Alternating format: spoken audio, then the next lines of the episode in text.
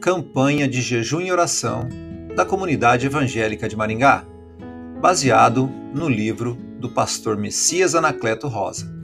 Pela graça.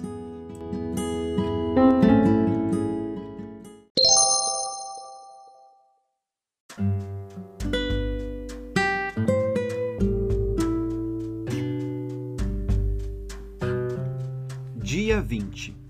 Pela graça tenho a remissão dos pecados, no qual temos a redenção pelo seu sangue, a remissão dos pecados, segundo a riqueza da sua graça. O que fazer com o pecado? Em Hebreus 12:1 lemos: Desembaraçando-nos de todo o peso e de todo o pecado que tenazmente nos assedia. A Bíblia Viva traduz assim: aqueles pecados que se enroscam tão fortemente em nossos pés e nos derrubam.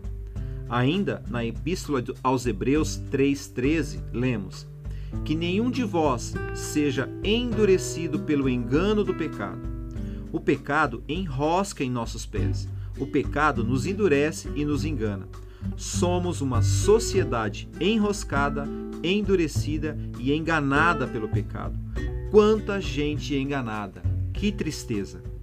O pecado nos afasta de Deus, mas as vossas iniquidades fazem separação entre vós e o vosso Deus, e os vossos pecados encobrem o seu rosto de vós, para que vós não ouça.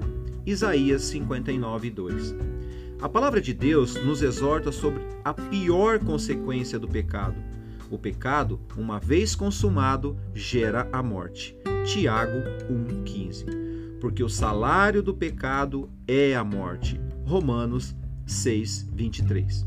A boa notícia é esta: para louvor da glória de Sua graça, que Ele nos concedeu gratuitamente no amado, no qual temos a redenção pelo Seu sangue, a remissão dos pecados, segundo a riqueza da Sua graça. Efésios, capítulo 1, versículos 6 ao 7. A glória da graça nos foi concedida gratuitamente no amado, no qual temos a redenção pelo sangue, a remissão dos pecados, segundo a riqueza da graça repetir em parte o texto para fixar a verdade.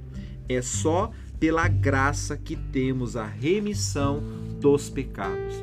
O pecador não tem condições de pagar, o preço é muito alto.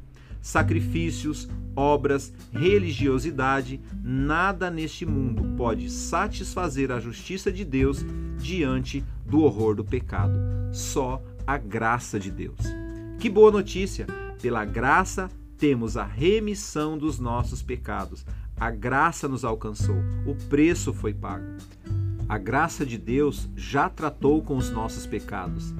Resta-nos reconhecê-los, confessá-los e nos entregarmos a Cristo. Para meditar. Ele nos libertou do império das trevas e nos transportou para o reino do Filho do seu amor, no qual temos a redenção a remissão dos nossos pecados. Colossenses, capítulo 1, versículo 13 ao 14. Vamos orar?